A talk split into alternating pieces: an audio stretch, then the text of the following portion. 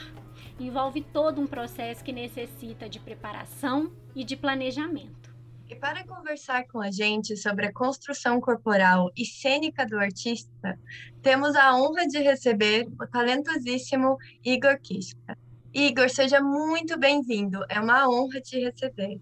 Oi, gente, tudo bom? A honra é toda minha. Estou muito feliz de participar aqui no podcast com vocês. E vamos lá, estou super ansioso.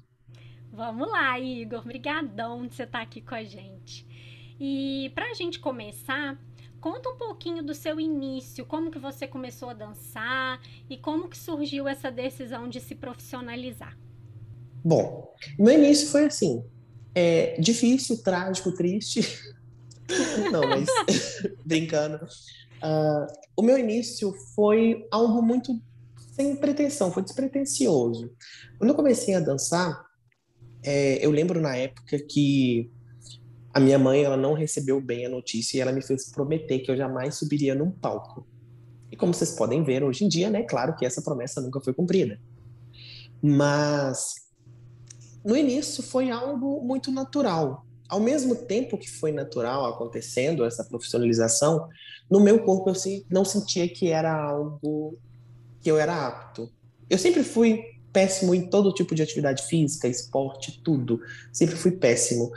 E na dança do ventre, de repente, eu senti que aquilo poderia ser para mim. Na época era muito famoso o estilo da casa de chá, né? E, e eu lembro que ao mesmo tempo era um estilo que não cabia muito bem no meu corpo. E aí foi quando eu tive a, uma orientação, né? Eu fiz aulas particulares com a Aziza Morla, de São Paulo, e ela me orientou a, a, seguir quem eu realmente gostava. E foi quando eu me deparei com uma, o estilo do leste europeu. E aí foi literalmente, é, foi ladeira abaixo, nunca mais parei. Legal, e eu sempre achei a dança muito natural para você, sabe? Eu lembro, eu te conheci bem no comecinho da tua carreira e eu fiquei impressionada como parecia, sabe, tão natural. E é muito legal de saber que você realmente encontrou já o estilo já no começo, né, da, da sua carreira. E como é que você faz o planejamento da sua carreira hoje em dia?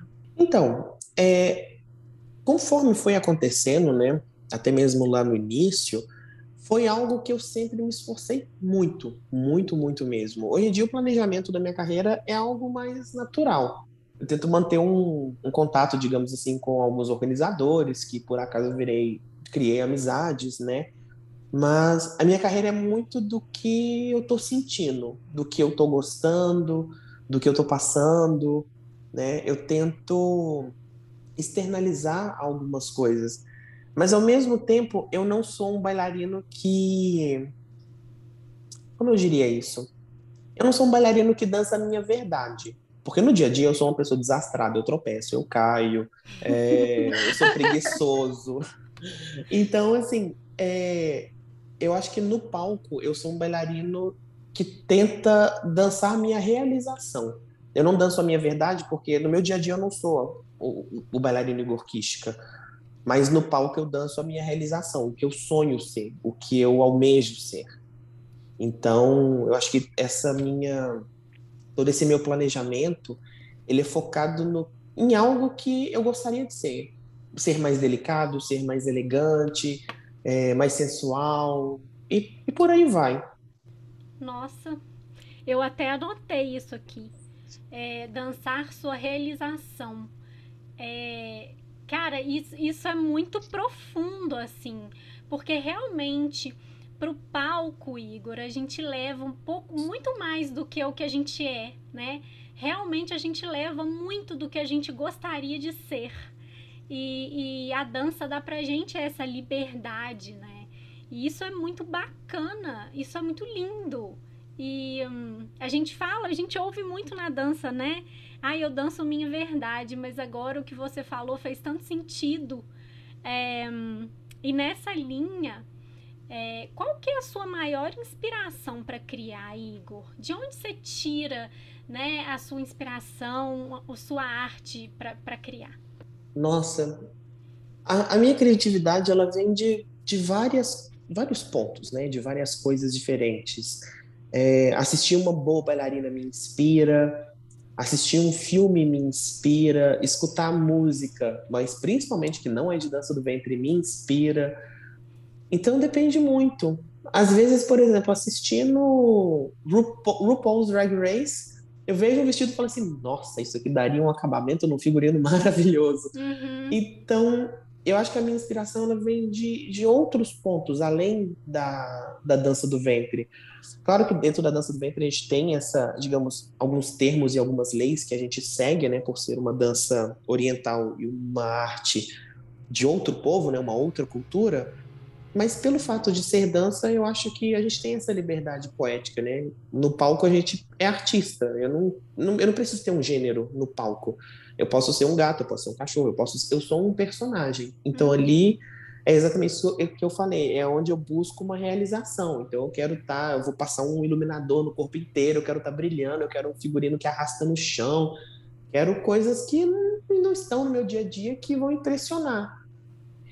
E eu acho que a minha inspiração é, é esse ponto, é o que me impressiona, é o que é, é longe da minha realidade. Que eu olho e falo, nossa, gente, eu nunca vou ter um negócio desse. Ah, é aí que minha inspiração vem, porque eu vou dar um jeito de ter.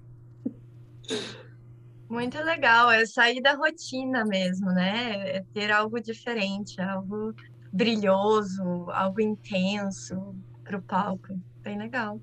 E e qual que foi assim, a mudança durante os anos? Como que você foi construindo o bailarino que você é? Porque quando a gente assiste seus vídeos do começo da carreira para agora, é, tem o, seu estilo está lá, mas teve muitas mudanças. É, o que você, você buscou agregar algo em termos de preparação física e cena, cênica durante os anos? Durante os anos, eu senti dentro do meu estilo, uma. Digamos que um pouco mais da inserção de detalhes femininos do que algo mais masculino. Eu acho que no início eu era mais menino, digamos, é, homem dançando, do que eu atualmente.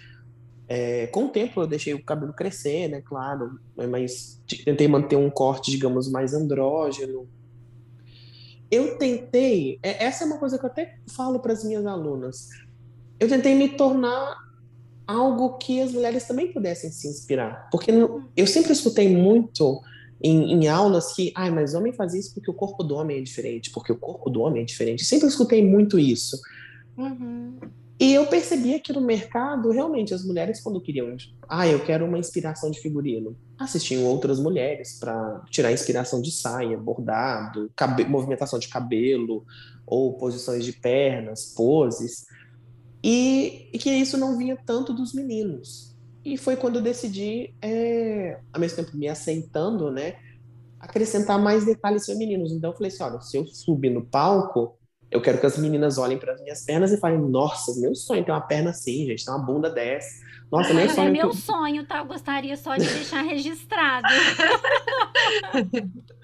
então eu comecei a tentar destacar algo que, sendo homem, eu pudesse ser inspiração para mulheres, além do que somente a técnica. Então, é, quando eu comecei a dançar com saias muito longas, é, não é uma coisa que, que, todos os homens dançam. Eu praticamente fui o primeiro a, a começar a dançar de, de, vestido, né, com pernas de fora, pernas assim, digamos, nuas, né, pernas peladas de fora. Eu fui o primeiro. Uhum.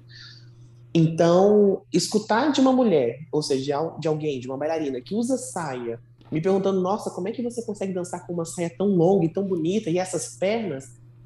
Automaticamente eu comecei a me inserir num, num mercado que poderia ser algo inspirador, porque quando eu me inspiro por um figurino, eu assisto bailarinas. Então, eu gostaria de poder retribuir isso de alguma maneira. Então, eu tentei investir numa maquiagem mais carregada, que as meninas de repente gostassem, uma perna bem bem colocada, depilada, com iluminador para ficar douradinha, uma saia longa, um corte de saia interessante. Então, mais ou menos isso. Eu fui tentando deixar minha dança cada vez mais feminina. Entendi. E agora eu fiquei com uma dúvida. Explica pra gente a dica para dançar com as saias longas, porque eu não consigo. Eu tenho muito medo de cair. Como que faz, Igor? Então, É, a maioria das vezes, quando se dança com saia longa, a gente evita meia ponta para deslocamentos rápidos. A gente uhum. utiliza meia ponta para giros e para deslocamentos mais calmos. Mas a maioria das vezes a gente sempre vai executar deslocamentos de rondejão. Então, sempre rotaciona na perna da lateral para frente e para dentro, de modo que a saia vai entrar no meio das pernas e a gente não vai pisar nela.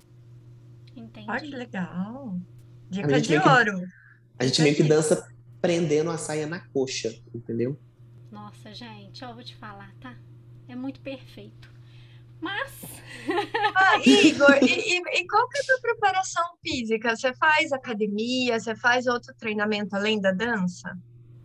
Então, atualmente eu estou fazendo aquacross, que é como se fosse um crossfit na água, porque antes eu estava fazendo aulas de balé, também fazia pilates, mas aí veio pandemia, eu também tive uma uma queda, não uma queda, né? É, uma recaída é, na minha depressão muito grande. Descobri também hipotiroidismo. Foi quando eu tive um aumento de peso muito grande. Então eu falei, eu, vou, eu preciso voltar a me movimentar, fazer alguma coisa. E na pandemia não era possível, não tinha nada aberto. Agora abriu, graças a Deus, então agora eu já, já voltei. Mas a minha rotina, ela praticamente consiste em ir pro aquacross, alongar bastante e muitas aulas. Aquacross. Acabei Legal, eu nunca tinha ouvido falar, eu... sabia? Exatamente. Gente, nem eu sabia. nem eu sabia. Quando eu fiquei sabendo, eu falei, gente, dentro da piscina, e assim, quero. O, o, eu acho que o fato de ser realizado na água deve diminuir muito a questão do impacto, né, Igor? Sim, é uma coisa que eu adorei, porque eu comecei uhum. a sentir muitas dores na, nos joelhos por conta do sobrepeso. Aí eu falei, pronto, se eu fizer um crossfit, rapidinho eu vou machucar o joelho, aí eu vou ter que, ou vou ter que operar, eu já sou todo dramático, né? E aí, quando eu vi que era dentro d'água, que não tinha impacto, eu falei, gente, tá aí minha oportunidade de ouro, vou fazer. E eu tô amando. Nossa, hum. muito legal. E é... em relação à, dança, você já fez outras danças? Falou que, que fazia balé, mas você já tentou moderno, jazz, alguma algum outro estilo de dança ou o foco sempre foi na dança do ventre?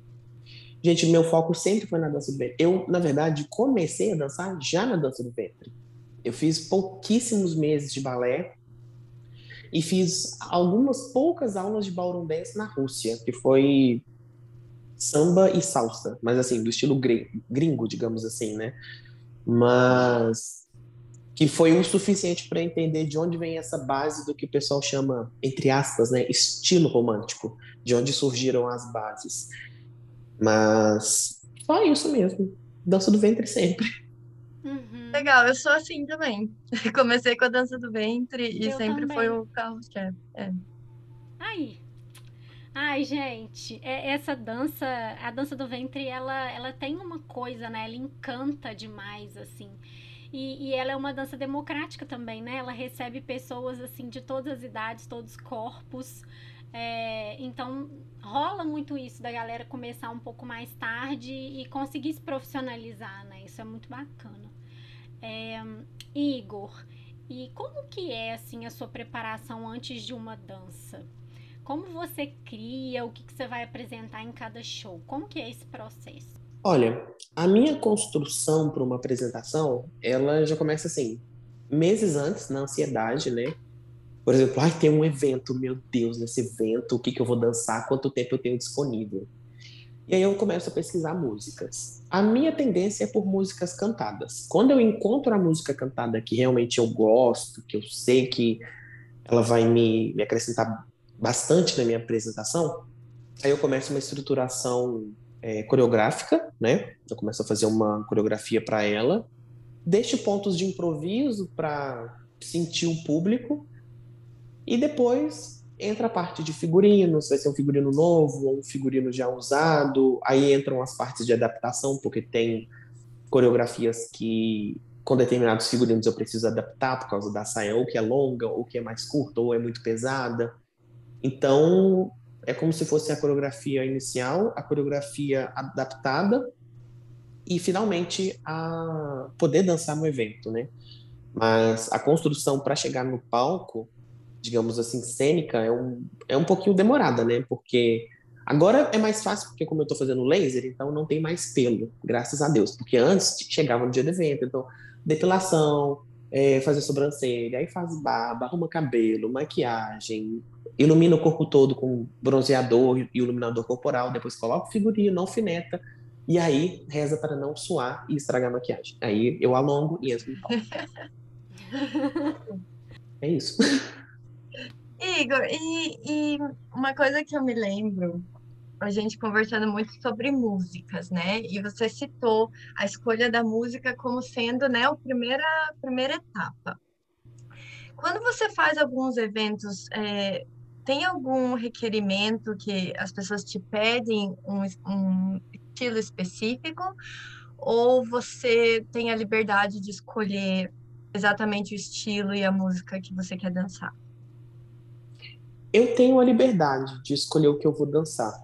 Mas eu sempre pergunto para o organizador o que, que ele acha. Afinal de contas, ele que tá, ele que sabe a ordem do show, ele conhece a música de todo mundo. Então eu sempre pergunto: olha, eu tô pensando em dançar essa música. O que, que, que você acha? Você acha que é uma música boa? Ou você acha que você, pre você prefere que eu troque? Então eu tento sempre agradar o, o, meu contratante. Afinal, o contratante ele conhece o público daquela região ou daquele país, né? Então, ninguém melhor do que ele para poder me guiar e falar se eu vou acertar ou não. E já teve algum caso de uma curiosidade agora passando pela minha cabeça.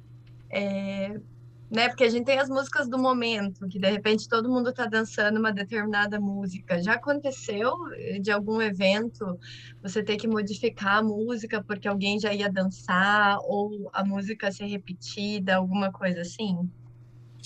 Já aconteceu de eu ter terminado de dançar a música, eu chegar no camarim e ter uma bailarina, uma bailarina chorando porque eu dancei a música dela. E eu me senti extremamente Ai, culpado. que dó! que dó. Mas eu não como sabia é que como... saber? Eu, exatamente, eu não sabia como pedir desculpa. Eu falei, nossa, me desculpa, pelo amor de Deus, eu não sabia. Nossa, eu, ah, eu só queria sumir. Eu me senti tão mal, mas tão mal, que minha outra apresentação foi até ruim. Mas como é que o organizador não viu isso, né? Porque a gente recebe as músicas e organiza o show. Então, tinha que ter sido avisado antes, né? A não ser que fosse é. algo que, que você dá a música na hora, como um concurso, alguma coisa assim. Mas, de acordo com essa minha contratante, essa bailarina, ela levou o CD em cima da hora. Então, a culpada não foi a, a contratante, foi a menina que, que levou o CD. Mas ainda assim, eu me senti mal por ela. É, né? Porque você sai do palco, a pessoa tá chorando.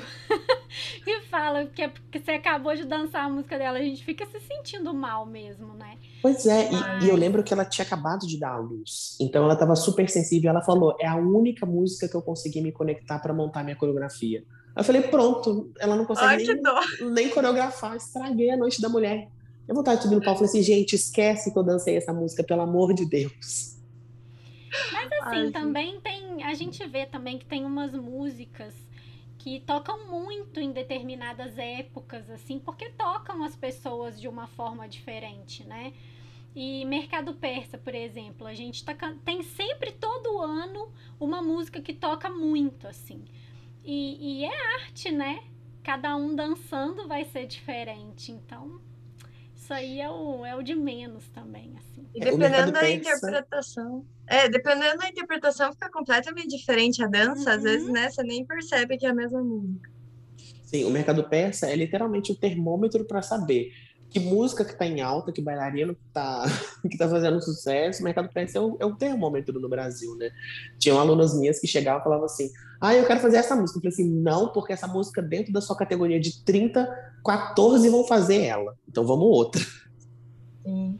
Pois e, é. Igor, como é que você escolhe as suas músicas? Qual que é a fonte? Você compra os CDs de artistas? Como é que você consegue as, as músicas? É, tem alguma dica assim dos melhores é, lugares para comprar música e CDs do momento?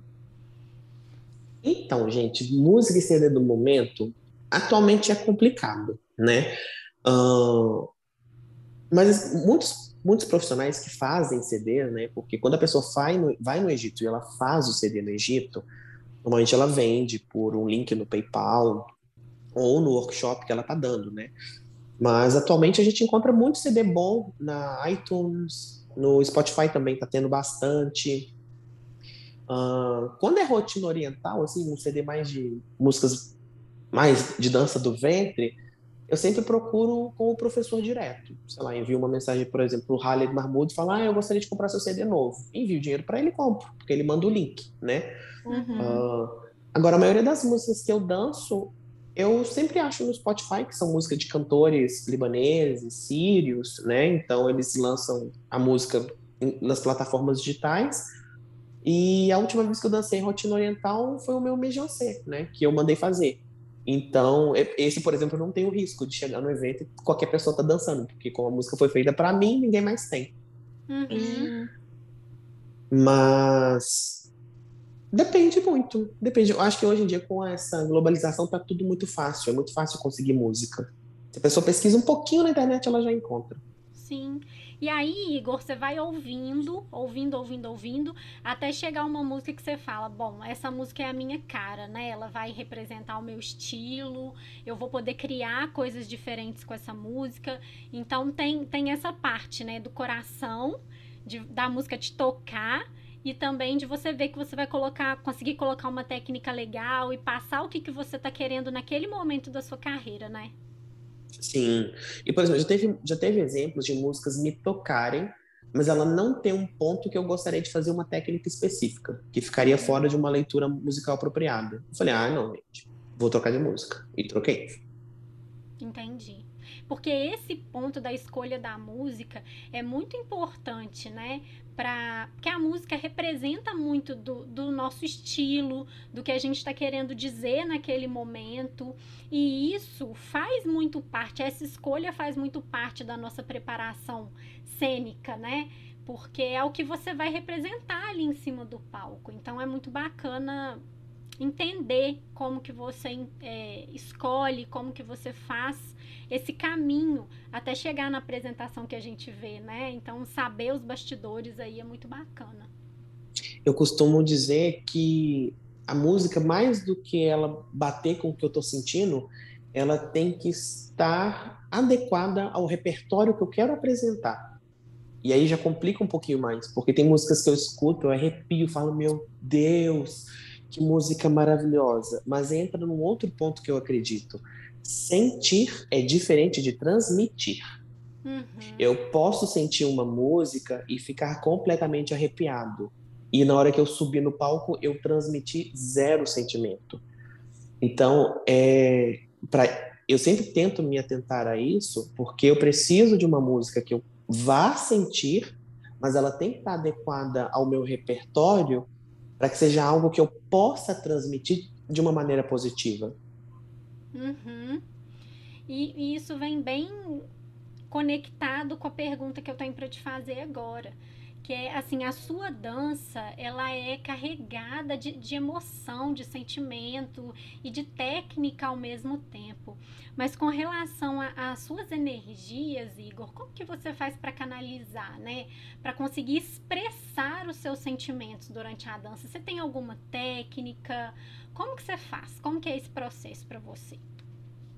Então, é... eu sou uma pessoa muito racional.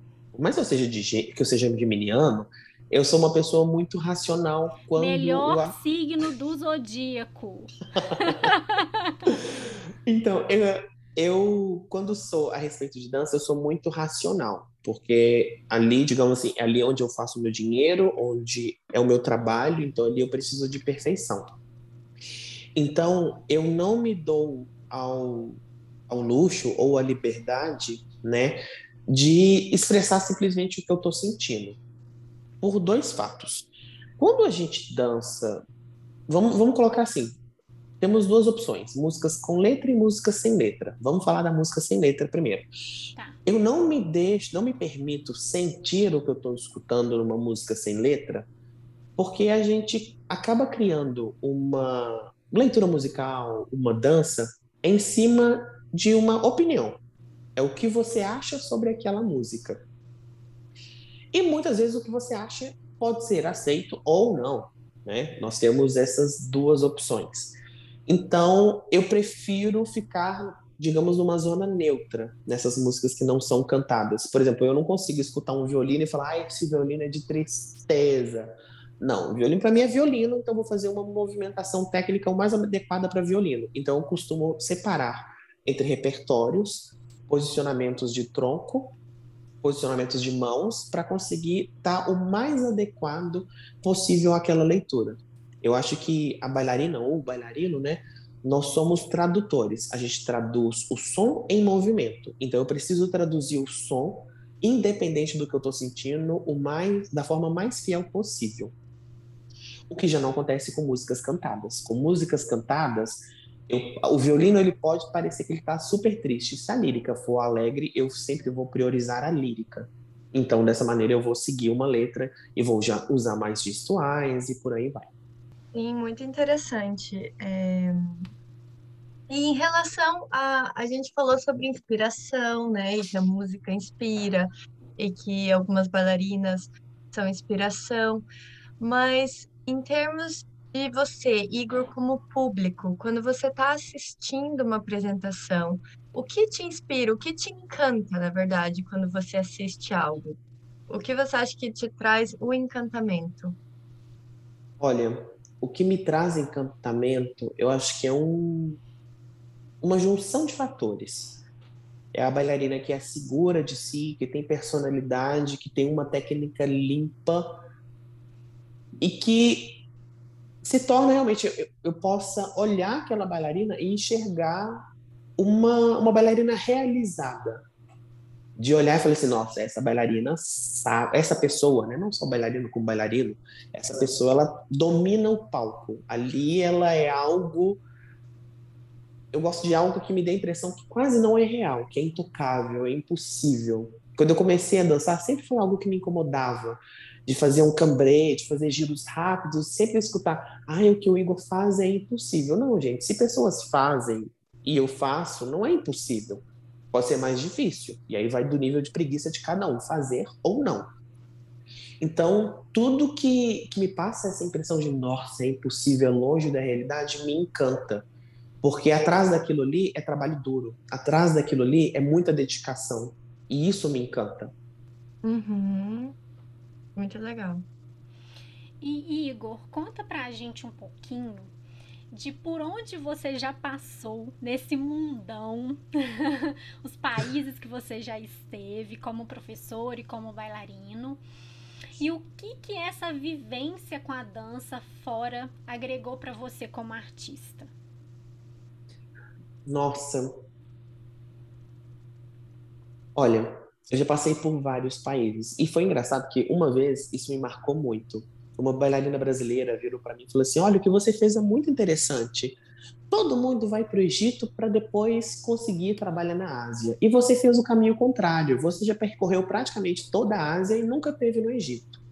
E eu falei, gente, é verdade, tenho vontade de ir para o Egito. nunca fui para o Egito.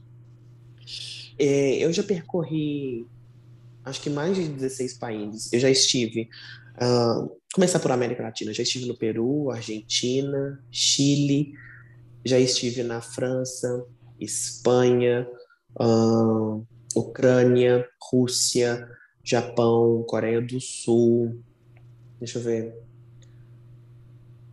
Vietnã, Singapura, Malásia, México, Panamá.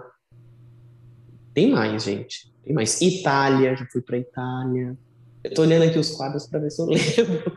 Taiwan, já estive em Taiwan. Ah, ai, gente, é muito lugar. É muito lugar. Mas nunca tive em país árabe. Nunca estive. Só de conexão. Entendi. O que agregou, esses países que agregaram na, na minha formação como bailarina, assim, eu diria, eu acho que pode parecer óbvio, mas, mas para mim não foi tão óbvio, né? É, todos os países acrescentaram de maneiras positivas como, como professor, de, de entender, de ter mais experiência, mas como bailarino, eu acho que a Rússia foi o lugar. O Rússia e a Ucrânia foram os lugares que, digamos, me deram um puxão de orelha. Porque a primeira vez que eu fui para a Rússia foi em 2017 e eu comecei a dançar em 2009. É, 2009. E desde 2009 eu já era fã da galera de lá. E eu ficava assim, nossa, um dia eu vou para a Rússia, um dia eu vou para a Rússia, um dia eu vou para a Ucrânia, um dia eu vou para a Rússia. Foram anos sonhando com isso. Afinal de contas, eu estudava os bailarinos de lá. No uhum. dia que eu uhum. recebi o convite para ensinar na Rússia, eu fiquei, primeiro eu fiquei em pânico, né? Claro, eu tive uma crise histérica, gritava, enfim, fiz uma festa aqui em casa praticamente. E viajei para a Rússia. O avião encostou no chão, comecei a chorar, chorar, chorar, chorar, chorar, chorar de emoção. Chegou na competição, eu tive um choque de realidade absurdo.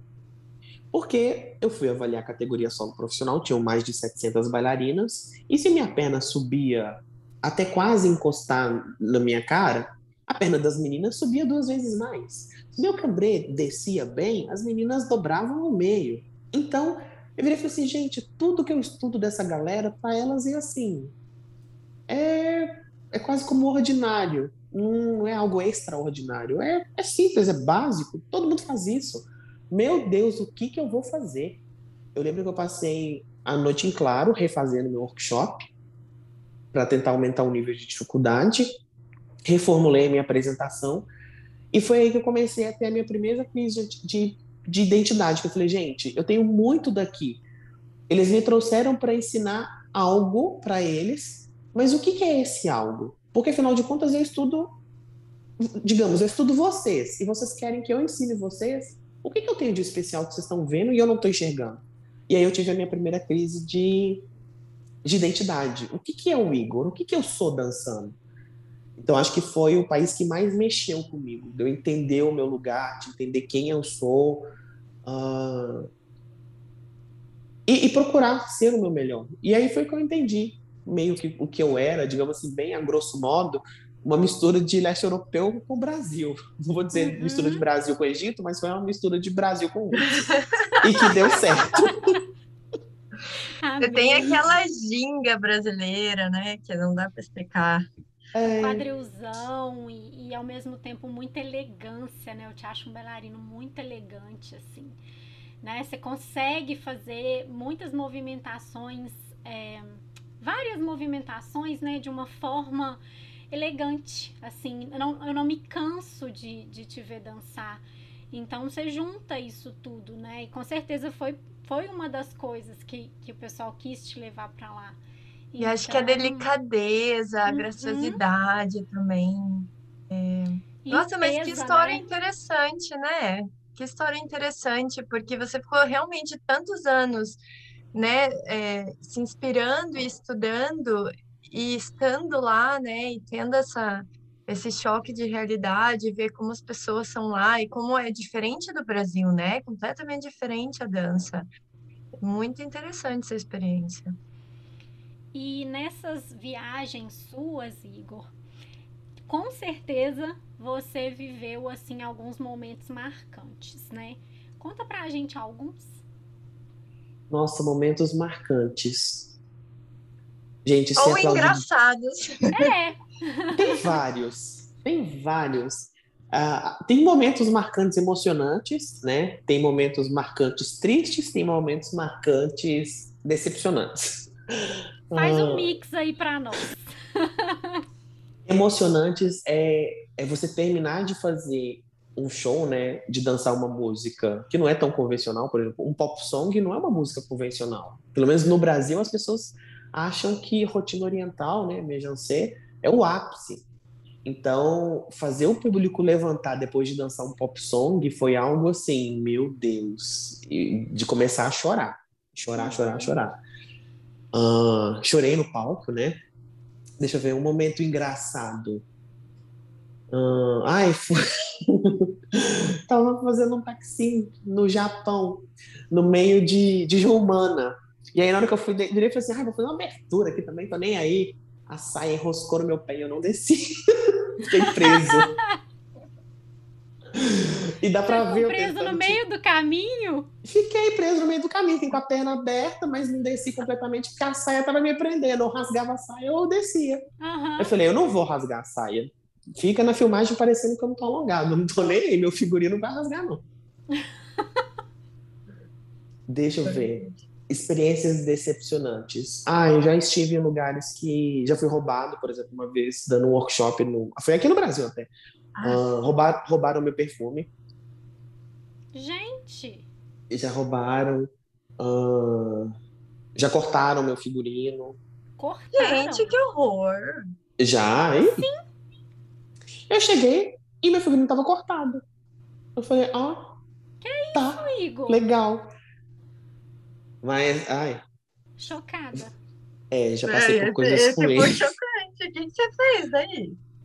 Olha, a sorte é que tinha outro. Então eu fiz duas apresentações com o mesmo. Gente, surreal. Mas, assim, isso em, festivais, mas coisas, por exemplo, difíceis também. É, conexão nunca é uma coisa fácil, né? É, uma vez eu fiz uma conexão em, em Zurique, e aí o moço tá assim, essa roupa aqui você tá levando para vender? Eu falei, não, moço, esse figurino é meu. Não, não é, olha, tá cheio de pedra, esse aqui você vai vender. Eu falei, moço, não é, é meu. Se é seu, pode vestir. Eu falei assim, eu visto. Se tiver uma sala, ele tem aqui, ó, pode entrar de sua direita. Eu falei, meu Deus, pra que eu fui abrir a boca? Não, não acredito. Aham, uhum, na fila da. Tipo, daquele pedaço do detector de metais, aí aparece eu com o figurino todo. Gente, todo vestido. Aí eu queria olhou... imagens. Nossa, eu descabelado, tinha acabado de sair de um voo de 14 horas, descabelado, remela no olho, de figurinha de dança, assim, pra mostrar que o figurino era meu. Eu mostrei, tudo bem, pode ir. E a outra vez, foi, é, essa eu fiquei com medo. Na verdade, não sei se fiquei com medo ou se fiquei assustado, né? Eu fiz, tive uma conexão no Marrocos de, acho que, 18 horas. E aí eles falaram assim, ah, você vai sair, você, você fica no Marrocos uma, uma noite, digamos assim, e depois você vai para a Rússia, para a Sibéria. Falei, beleza, tranquilo. Ó, Casablanca, Casablanca é famoso, o aeroporto deve ser gigantesco, hotel dentro do aeroporto. Ok. Cheguei no aeroporto, aeroporto pequenininho. Eu tô assim, moço, cadê o hotel? Siga em frente. Aí tô andando. E de repente, controle de passaporte. Eu falei assim, gente, mas como assim? Eu não vou desembarcar. Cadê o hotel? Ah, não, segue em frente. Aí recebi o carimbo de Casablanca, do Marrocos, aí tô andando. Cheguei na esteira de bagagem falei assim, moço, isso aqui tá errado. Onde é que é o hotel? Ele, é lá fora pode entrar aqui na fila de inspeção. Falei, tá. Só que assim, eu nunca tive país árabe, né? Super uhum. tranquilo. O que, que você tem na mala? Figurino. Figurino de quê? Falei assim, de dança do ventre. Você vai vender? Eu falei assim, não, é porque eu sou bailarina de dança do ventre. Nossa, pra que, que eu falei isso? O moço gritou, já vieram mais quatro marroquinos, aí começaram a abrir, abriram meu figurino, tiraram meu perfume, olharam todas as minhas maquiagens, e o cara encasquetou comigo, que ele queria saber, eu, eu acho que ele deve ter gostado de mim, por sorte, porque senão eu teria preso, né?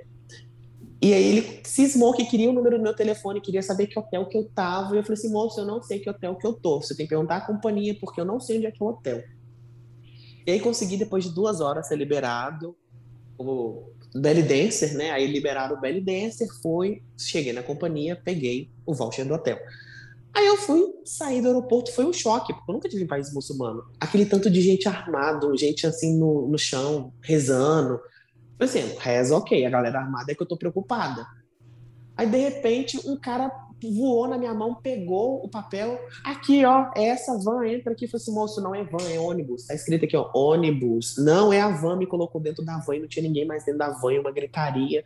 Meu aí eu peguei Aí eu peguei meu celular, não tinha internet, eu comecei a mandar áudio pra minha mãe, tipo, mãe, eu tô dentro de uma van, eu não sei onde é que eu tô, eu tô no Marrocos, se meu celular conectar na internet, sabe que eu te amo, que não sei o quê. E aí o cara da van saiu igual um doido, passando no meio de umas ruas, de repente chegou no hotel. Aí eu fiquei salvo.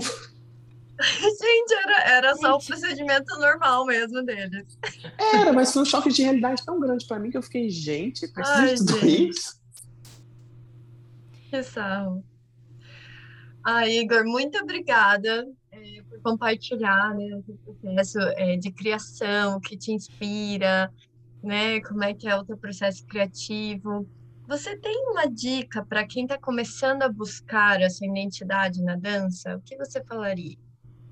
Tenho, e eu até anotei.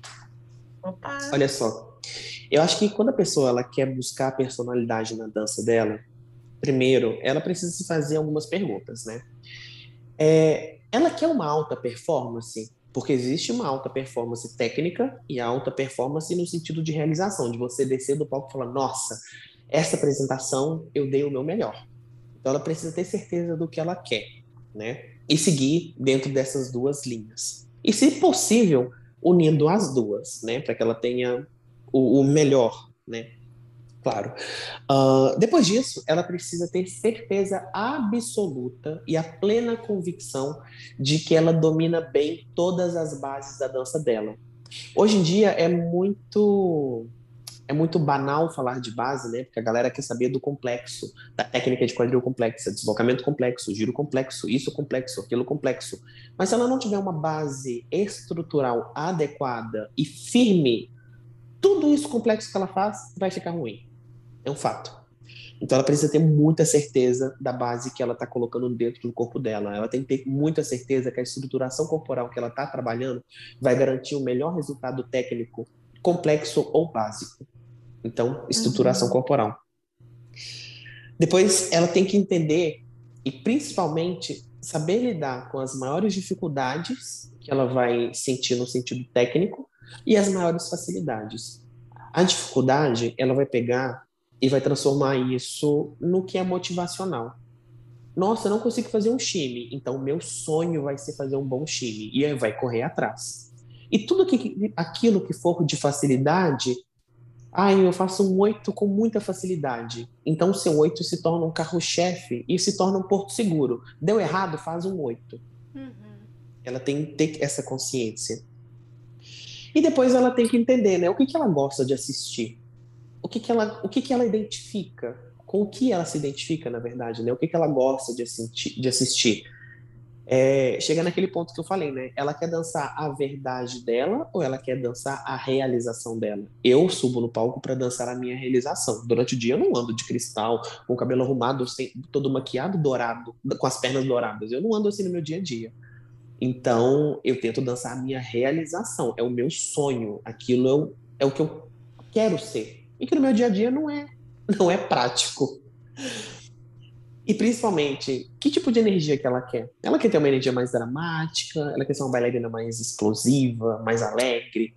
Então, acho que tudo isso nada mais é do que uma construção para o personagem. Eu acho que no palco a gente tem a liberdade sim de dançar a nossa verdade, mas a gente tem que entender também que ali é, é um personagem. A gente chega no palco e a gente tem que estar tá acima das expectativas. A gente tem que dar algo mágico para as pessoas admirarem. Acho que é isso. Amei. Igor, a gente só tem a te agradecer pela generosidade de vir aqui, dispor um pouco do seu tempo para falar com a gente, para conversar, para contar, para compartilhar suas experiências. Então, muito, muito, muito obrigada mesmo. Foi um prazer. Obrigada de coração. Foi uma delícia, aprendemos muito. Oi, gente, obrigado. Eu que agradeço todo o carinho. É, gosto muito de vocês e para mim é uma honra estar aqui compartilhando um pouquinho. Se Deus quiser, eu quero participar de novo. Vamos e que muito vamos. obrigado. um beijo para vocês. Muito obrigada por terem nos ouvido e até o nosso próximo episódio. Um beijo, gente.